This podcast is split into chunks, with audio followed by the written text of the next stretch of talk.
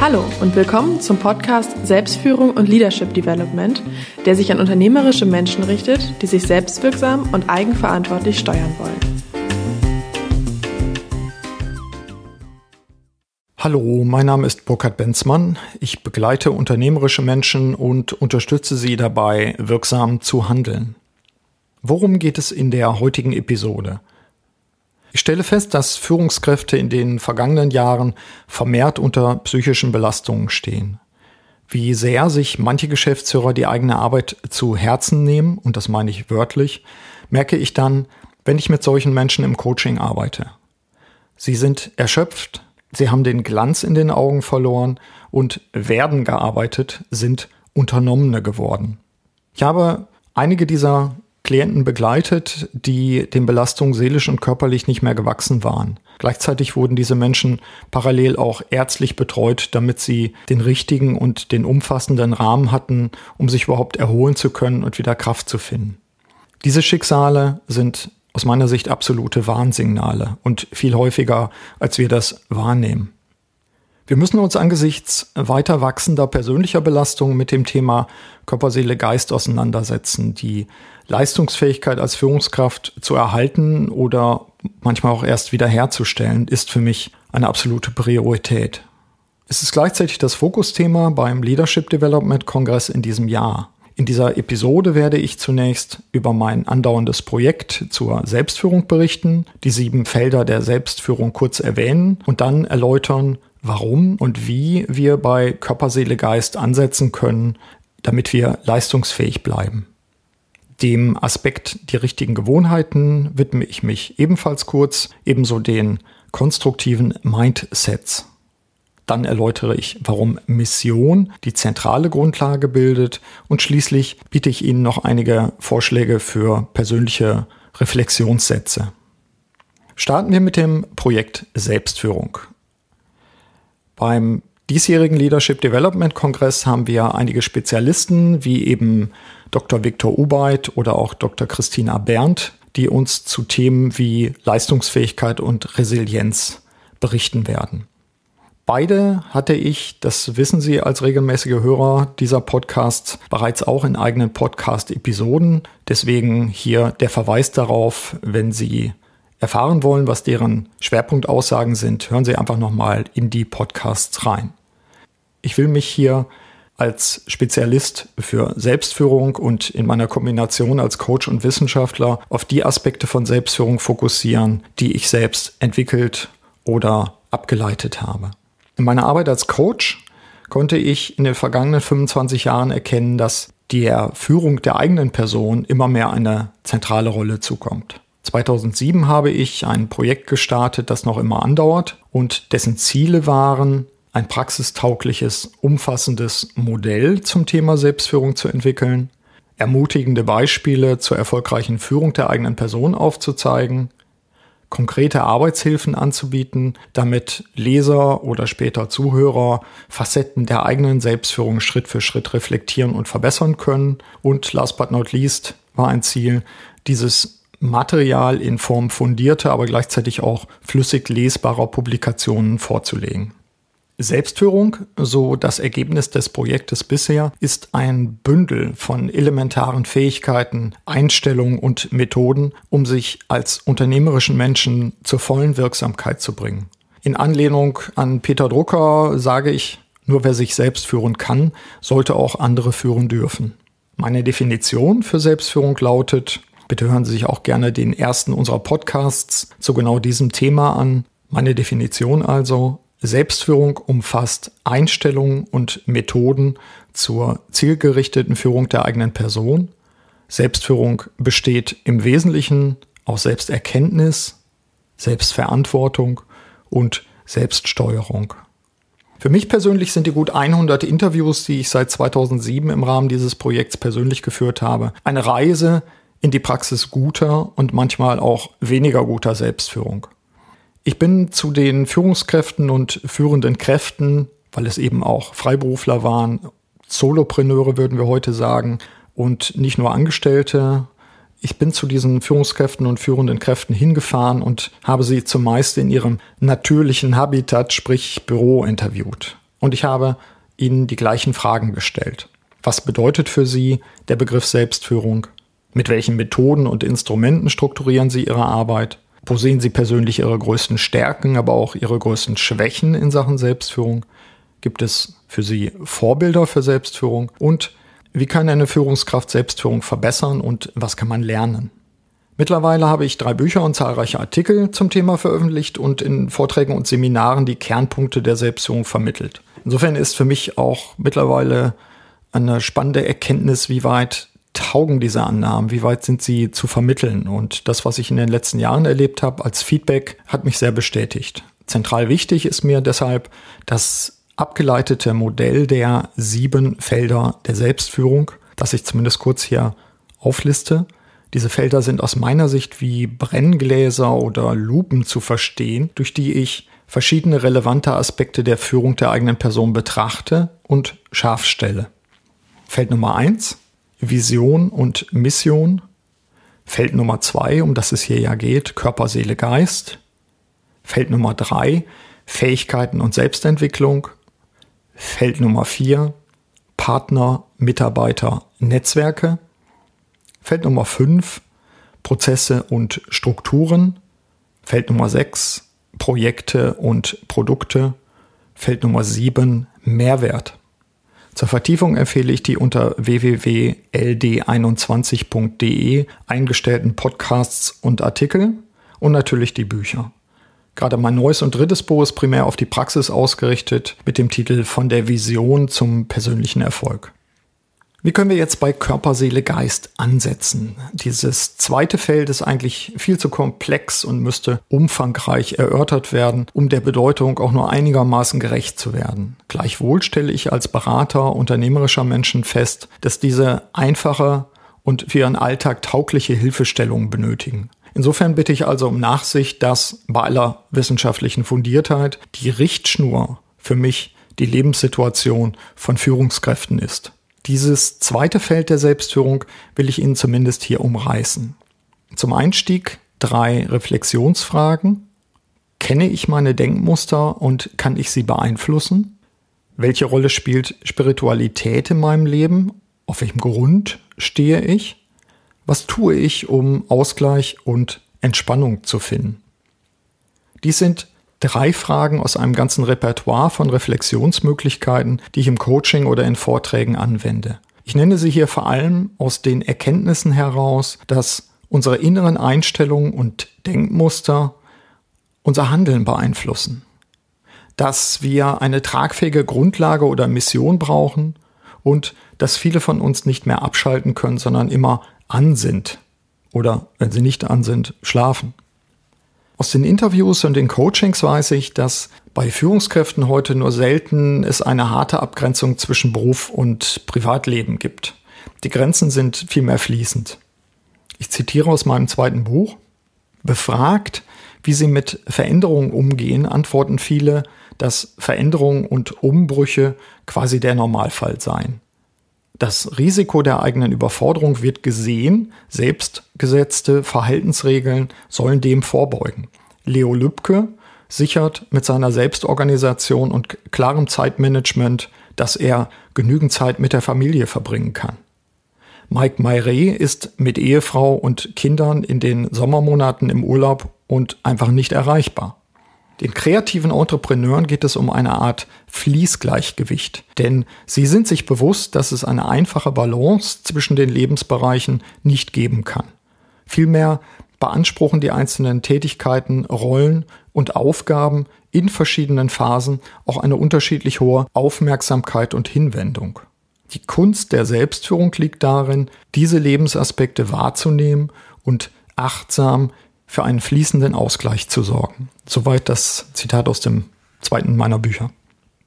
Rituale und Gewohnheiten finden, und zwar die richtigen. Viele meiner Interviewpartner haben feste Rituale. Das kann das morgendliche Schwimmen bei der sozialen Unternehmerin Nadja Kwani sein, die Tai Chi-Übung der Galeristin Vera Munro oder der Frühsport bei vielen anderen.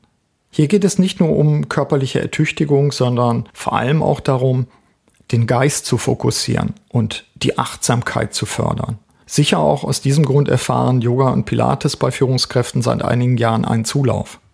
In vielen Fällen bietet es sich allerdings zunächst an, die negativen Gewohnheiten zu erkennen und einzugrenzen oder abzubauen. Habe ich eigentlich ausreichend Schlaf und ist dieser erholsam? Wie sehen meine Ernährung und meine Bewegung aus? Esse ich, wenn ich esse, oder betreibe ich vermeintliches Multitasking? Die Rolle von Disziplin bei der Einübung neuer Gewohnheiten ist einen genaueren Blick wert, meine ich. Disziplin, so sage ich an dieser Stelle salopp, wird überbewertet. Zu schnell gibt mancher auf und sagt zu sich, das schaffe ich nicht, da habe ich kein Durchhaltevermögen, keine Disziplin. Sicherlich braucht es Disziplin, gerade in der Anfangsphase von Veränderungen, aber letztlich müssen wir uns lediglich anhalten, eine Zeit lang quasi einen anderen und neuen Weg zu gehen, bis sich dieser eingeprägt, engrammiert hat bei uns im Hirn. Zum Zähneputzen brauchen wir als Erwachsene heute auch kaum Disziplin. Es ist eine nützliche Gewohnheit geworden. Konstruktive Mindsets. Die Bedeutung der persönlichen Denkmuster oder Mindsets kann ich gar nicht genug betonen. Erkenne, wie deine Gedanken dich prägen und präge deshalb deine Gedanken. Hilfreiche Gewohnheiten dazu können sein, Tagebuch schreiben, zum Beispiel morgens starten und drei Seiten erstmal schreiben, bevor sie aufstehen. Kollegiale Beratung, also sich zurückziehen mit einem Kollegen, der professionell ist oder einer Kollegin und sich gegenseitig Zeit schenken oder eben auch professionelles Coaching. In diesem Kontext, nämlich konstruktive Mindsets, konstruktive Denkrahmen, fällt mir immer wieder auf, wie destruktiv die Sprache mancher Führungskräfte ist. Hier kann ich nur empfehlen, auf die eigene Sprache zu achten. Ich zitiere den Klinikgeschäftsführer Ulrich Krutaub aus meinem ersten Buch, der betont, dass es auf die richtige Ausdrucksweise ankomme. Zitat Ich bin sehr stark orientiert an sogenannter positiver Formulierung. Es gibt in meinen Schriftsätzen äußerst selten ein nicht oder ein kein. Das sind für mich Tabuwörter. Worte schaffen Werte. Und insofern versuche ich positive Worte stärker zu nutzen oder meinen Wortschatz noch positiver auf- und auszubauen und Verneinung aus meinem Leben zu streichen. Denn das gibt Freiheit. Soweit Ulrich Krutaub. An dieser Stelle will ich auch den Hinweis auf das Thema Selbstwirksamkeit geben, das in diesem Kontext besondere Aufmerksamkeit verdient, hier aber den Rahmen sprengen würde. Ich verweise auf den Podcast SF14 Septemberfieber vermeiden und den Artikel in Wir Wirtschaft Regional September 2015 mit dem Titel Selbstsabotage und was wir dagegen tun können. Zum Download wie immer unter www.ld21.de slash download. Im Übrigen plane ich noch in diesem Jahr eine eigene Podcast-Episode zu Selbstwirksamkeit. Kommen wir zur zentralen Rolle der Mission. Insbesondere in der Vorbereitung unseres neuen Kompaktseminars von der Vision zum persönlichen Erfolg und beim Schreiben des gleichnamigen Buchs ist mir aufgefallen, wie stark die Rolle ist, die der Mission zukommt. Zur Erinnerung, das erste Feld der Selbstführung lautet Vision und Mission. Zunächst meine Definitionsvorschläge für Vision und Mission. Vision bezeichnet ein starkes, prägnantes und wünschenswertes Zukunftsbild eines Individuums oder auch einer Organisation, das erreichbar und gleichzeitig herausfordernd ist. Mission bezeichnet den eigentlichen Grund, die Daseinserklärung oder auch den Zweck eines Individuums oder einer Organisation. Der Hype der vergangenen Jahrzehnte um das Thema Vision hat nachgelassen. Dennoch sind wir uns sicher einig, dass es klare Ziele und Zielbilder braucht, um den Kurs den persönlichen oder den des Unternehmens, richtig zu setzen und die Ressourcen richtig einzuteilen. Der vor einigen Jahren verstorbene Bestsellerautor Stephen Covey definierte Vision als das Vermögen, über unsere gegenwärtige Realität hinauszublicken, etwas noch nicht Existierendes zu erfinden und zu schaffen, jemand zu werden, der wir noch nicht sind. Und Peter Senge, der die Managementliteratur unter anderem mit dem Buch Die fünfte Disziplin bereichert hat, betont die Vision meine die eigene Berufung und nicht nur eine gute Idee. Unsere Visionen sind in starkem Umfang von äußerlichen Faktoren abhängig, vom Markt, von technologischen Entwicklungen, von kulturellen Veränderungen, von Störungen und Zufällen. also nur ein kleiner Teil vergleichsweise, liegt in unserer Macht. Demgegenüber zielt Mission eher nach innen. Welchen Sinn und Zweck verbinde ich mit meinem Leben? Wie verstehe ich meinen Daseinszweck? Was ist mein persönlicher Beitrag für die Welt, für die Gesellschaft? Auf welchen persönlichen Werten setze ich auf? Mission und persönlicher Denkrahmen stehen, das wird, denke ich, deutlich, in einem engen Zusammenhang. Bin ich in der Lage, für mich einen Sinn zu erkennen und zu setzen? Und wenn ja, bin ich auch tatsächlich von diesem Sinn überzeugt? Das bedeutet eben auch, die Sinnsetzung in einen kreativen Denkrahmen einzufügen und diesen quasi rituell weiterzuentwickeln. Ich muss davon überzeugt sein. Ich begreife mein Leben, so könnte der Glaubenssatz lauten, als schöpferisches Werk. Der bereits erwähnte Peter Senge oder Peter Sengi spricht in diesem Zusammenhang auch von Personal Mastery.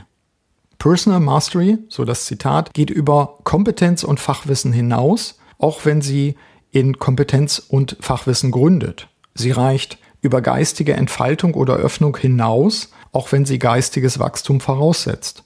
Personal Mastery bedeutet, dass man an das Leben herangeht wie an ein schöpferisches Werk und dass man eine kreative im Gegensatz zu einer reaktiven Lebensauffassung vertritt. Soweit Peter Senge. Aus aktuellen Forschungsergebnissen wissen wir um die Wirkung konstruktiver Mindsets oder auch Denkrahmen. Eine Mission, also die persönliche Antwort auf die Frage, warum man auf der Welt ist, welchen Daseinszweck man erfüllen will, all dies ist natürlich auch mit dem Begriff Bedeutung verbunden. Welche Bedeutung gebe ich meinem Leben? Für den Psychologen Martin Seligman ist dies eine der fünf entscheidenden Zutaten für Well-Being, wie er in seinem aktuellen Buch Flourish schreibt. Hier findet sich übrigens auch die Brücke zum Podcast-Interview mit Herrn Der, dem Vorstand von Steelcase Werndl, nämlich SF11, wie Büroräume die Leistung beeinflussen.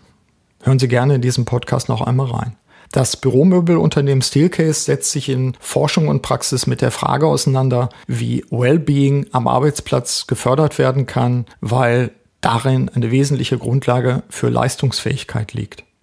Halten wir fest, wenn wir unsere eigene Leistungsfähigkeit als Führungskräfte erhalten wollen, dann müssen wir uns immer wieder mit unserer eigenen Sinnsetzung beschäftigen. Denn die Klärung der eigenen Mission liefert eine wichtige Basis für Vision und Zielplanung und damit für den persönlichen und unternehmerischen Erfolg. Soweit dazu. Jetzt, wie angekündigt, zum Schluss noch ein paar Sätze zur persönlichen Reflexion. Hören Sie es und hören Sie auch in sich hinein, ob das Sätze sind, die für Sie unterstützend sein können. Also zum Thema Körper, Seele, Geist, die eigene Leistungsfähigkeit als Führungskraft erhalten, folgende sechs Leitsätze. Erstens, Begeisterung. Inspiration und Begeisterung bilden die Grundlage, damit ich mit meinen Talenten ans Werk gehen kann. Zweitens, Körper. Mein körperliches Bewusstsein und meine körperliche Kondition stellen eine weitere Grundlage dafür dar, dass ich meine Ziele angehen kann. Drittens. Mindsets. Ich reflektiere meine Denkmuster und meine inneren Einstellungen, weil diese mein Denken und Handeln ja sogar meinen Körper beeinflussen. Viertens. Rückzug. Ich kopple mich ab. Ich nehme mir eigene Zeit und verteidige diese. Ich entwickle eigene Rituale der Einkehr und füge sie in meinen Alltag ein.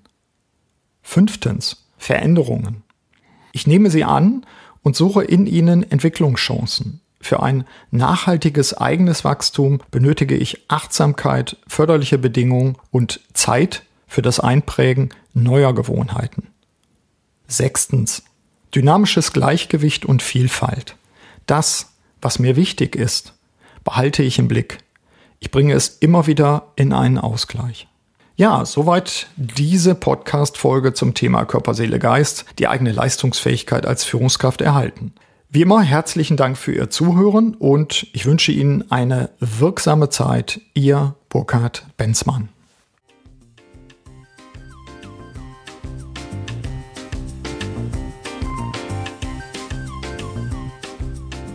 Sie hörten den Podcast Selbstführung und Leadership Development der LD 21 Academy GmbH. Das Team der Akademie und eingeladene Experten unterstützen unternehmerische Menschen, um sich selbstwirksam und eigenverantwortlich zu steuern. Aktuelle Infos finden Sie in unserem Blog unter www.ld21.de.